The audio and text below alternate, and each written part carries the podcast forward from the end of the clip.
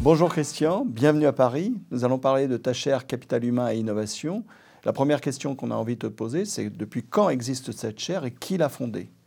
La chaire Capital Humain et Innovation a été fondée il y a presque 10 ans, il y a 9 ans exactement, à Grenoble IE par Didier Retour et moi-même. Et à l'origine, il y a le constat avec les DRH de notre écosystème d'un manque, d'un défi. L'innovation, ce ne sont pas seulement de la technologie et du marketing, ce sont d'abord des gens, des chercheurs, des ingénieurs, des docteurs, qu'il faut mettre en ordre de marche, et c'est tout sauf simple. Donc c'est un véritable enjeu de management et de capital humain derrière. Un véritable enjeu de management et un défi vraiment pour les DRH qui, traditionnellement, ne sont peut-être pas toujours orientés vers la contribution au service de l'innovation. Et alors, précisément, les entreprises qui sont participantes de cette chaire, il y en a combien et plutôt dans quel secteur? Aujourd'hui, il y en a une dizaine. Elles sont dans les grands systèmes et grands secteurs de euh, l'écosystème grenoblois, c'est-à-dire la microélectronique et l'informatique. On a par exemple Schneider Electric, ST Microelectronics, Soitec, le CEA, HP Enterprise, Becton Dickinson, General Electric. Toutes ces entreprises sont les fleurons de l'écosystème local. Donc une dominante quand même de l'électronique et de l'informatique finalement. Oui, cela est ressemblant avec tout simplement la spécialisation territoriale euh, propre à Grenoble. Alors, quand on lance euh, une chaire comme euh, cette chaire Capital Humain et Innovation, on a envie d'avoir des résultats. Donc, comment concrètement on travaille avec ces entreprises? Eh bien, Notre chaire était conçue comme une sorte de fusée avec trois réacteurs. La recherche, l'échange de pratiques et la formation. La recherche, nous l'avons orientée vers trois grands thèmes, on y reviendra peut-être, la gestion des experts, l'orientation de tous les salariés vers l'innovation et l'innovation managériale. L'échange de pratiques aussi est important. Il s'agit euh, d'organiser des séminaires, des workshops qui permettent de faire du co-développement, mais également de faire surgir des besoins, euh, des besoins et des tendances. Puis enfin la formation avec euh, des conférences et une masterclass dédiée. Alors précisément sur cette question de la formation, vous engagez qui? C'est-à-dire qui, quels sont les participants de ces formations? Est-ce que par exemple vous avez de temps en temps des élèves ingénieurs qui sont? Alors nous engageons des, classes de master que nous mélangeons au service des clients de la chaire parce que nous les mettons en mode de consulting pour euh, les besoins concrets euh, de ces entreprises. Et il se trouve que les masters impactés sont les masters RH, entrepreneuriat et innovation, où il n'y a pas que des élèves euh, gestionnaires, mais également parfois des profils scientifiques et des élèves ingénieurs. Alors, la question de l'innovation, c'est une question aujourd'hui cruciale. Toutes les entreprises euh, euh, en parlent. Tu disais tout à l'heure, euh, finalement, l'innovation, c'est un peu l'affaire de tous dans l'entreprise. Comment concrètement on arrive à mobiliser l'ensemble des collaborateurs à développer de l'innovation? C'est effectivement une question très importante aujourd'hui pour les dirigeants et les DRH. On a d'abord essayé d'apprendre des entreprises, notamment de certaines d'entre elles.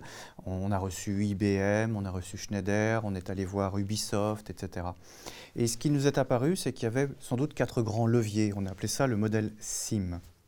SIM, C-I-M-E, avec C comme compétences. Il faut bien sûr avoir les bonnes compétences, et ces compétences ne sont pas technologiques seulement, elles sont aussi sociales. I comme incitation, il faut inciter à la créativité et l'innovation. Et ce n'est pas seulement une affaire monétaire, la reconnaissance, euh, l'autonomie joue beaucoup. C I M E M comme management de proximité. Il s'agit que le management de proximité ne décourage pas les idées sauvages, voire encourage à sortir du cadre. Et puis E comme environnement de travail, c'est la question du design de l'espace, mais c'est aussi la culture organisationnelle. Alors, au-delà de la mobilisation de tous, il y a un enjeu clé dans les processus d'innovation qui a été euh, un mouvement euh, que vous avez, que vous travaillez, je crois, au sein de la chaire, qui est le mouvement de l'open innovation. Je voudrais que tu nous en dises un peu plus, parce que c'est l'ouverture des processus d'innovation à l'écosystème, en quelque sorte. Voilà, l'innovation est de plus en plus ouverte. C'est une dynamique qui est engagée depuis de nombreuses années. Par contre, on n'est pas sûr que tous les acteurs de l'entreprise, et notamment tous les DRH, aient pris la mesure euh, de ce que cela implique. L'open innovation, c'est notamment très vrai dans les pôles de compétitivité.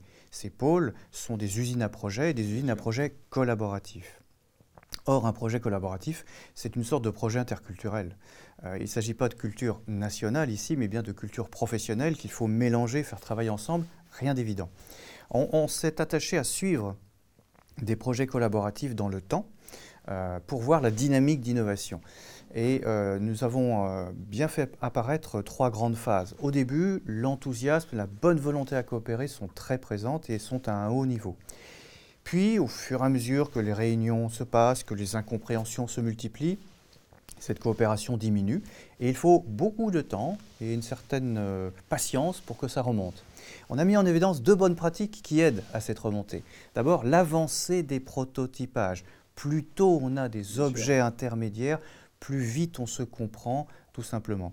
On est en fait dans une méthode un peu de design thinking finalement. Alors, le design thinking, comme tu le sais, c'est euh, être centré sur le client. Oui, bien sûr. Ça peut amener effectivement à faire des prototypes très voilà, tôt. Voilà, c'est le prototypage. Euh, et c'est peut-être un point commun de, de ce point de vue-là. L'autre bonne pratique, c'est la cohésion d'équipe. On la connaît très bien en intra-entreprise pourquoi ne la fait-on pas davantage en inter-entreprise alors qu'elle est plus nécessaire? Alors j'ai une question importante puisque effectivement c'est un lieu de création de, savoir, donc c'est un lieu où vous faites de la recherche. Quels sont les résultats au bout de 10 ans? On en est où sur le plan de la recherche, d'articles, de publications, de colloques? Alors, sur le plan de la recherche, trois grandes familles de résultats. Les premiers sur les pôles de compétitivité et l'open innovation. Et là, euh, nous avons publié en français, en anglais, mais notre plus grande satisfaction, c'est d'avoir fait prendre conscience aux DRH, notamment les DRH locaux, que l'open innovation, ça les concernait, que c'était un enjeu pour eux et qu'ils devaient la soutenir. Le deuxième grand résultat, c'est la modélisation des bonnes pratiques RH qui peuvent soutenir l'innovation. C'est le modèle SIM mmh. euh, qu'on a également publié. Et puis le troisième grand résultat, c'est tout ce qui est relatif à l'innovation managériale. Car en quelque sorte, on ne fait pas du neuf avec du vieux. Si on veut qu'il y ait de l'innovation produit au service, sans doute faut-il aussi changer le management en interne. D'ailleurs, sur le thème de l'innovation managériale, est-ce que vous êtes dans le mouvement un petit peu euh, aujourd'hui de l'empowerment, de, de la décentralisation, voire de l'entreprise libérée? Est-ce que ça passe par là pour faire de l'innovation? C'est une question que nos adhérents nous ont posée en disant cette chose-là, cette entreprise libérée dont on parle tant, est-ce sérieux? Faut-il que nous, on s'en empare? Faut-il que nous, grandes entreprises, nous, nous la mettions en pratique? Alors, euh, on a regardé ça de manière très pragmatique, euh, avec euh, une juste distance, euh, sans être ni contempteur ni admirateur BA du modèle. Et qu'à l'appui, nous avons montré qu'il pouvait y avoir une bonne dynamique et notamment une synergie entre des pratiques qui libèrent les énergies au travail, en termes de recrutement, en termes de temps, et la qualité de vie au travail qui peut se nourrir aussi d'autonomie. Attention néanmoins, le réglage est fin car il y a également des risques si certaines conditions ne sont pas réunies ou s'il y a trop de surcharge mentale, on peut également produire euh, moins d'innovation et moins de qualité de vie au travail. Évidemment, donc on a des, de beaux résultats au bout de 10 ans. Et pour le futur, qu'est-ce que tu envisages? On va d'abord tracer le sillon de, de l'innovation managériale et de toutes ces transformations qui aujourd'hui sont à l'agenda des entreprises pour nous demander si, avec le digital, avec le co-développement, avec l'agilité, nous avons vraiment des pratiques qui soutiennent l'innovation produit et services et à quelles conditions? Euh, le deuxième thème qui va nous occuper, c'est l'innovation frugale, innover à l'envers, comme dit notre collègue Christophe Midler. Et puis enfin, on va s'attaquer à cette question un peu redoutable que beaucoup de DRH ont euh, sur leur euh, agenda.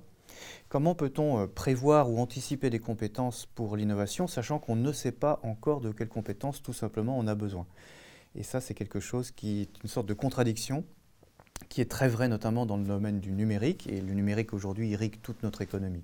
Je pense qu'avec ces questions, euh, nous avons de quoi nous occuper quelques années. Et puis une question qui est fondamentale, qui est d'ailleurs posée dans un grand forum qui a lieu en ce moment à Paris, le Net Explo, qui est l'enjeu de l'intelligence artificielle, parce que ça va impacter aussi les pratiques d'innovation.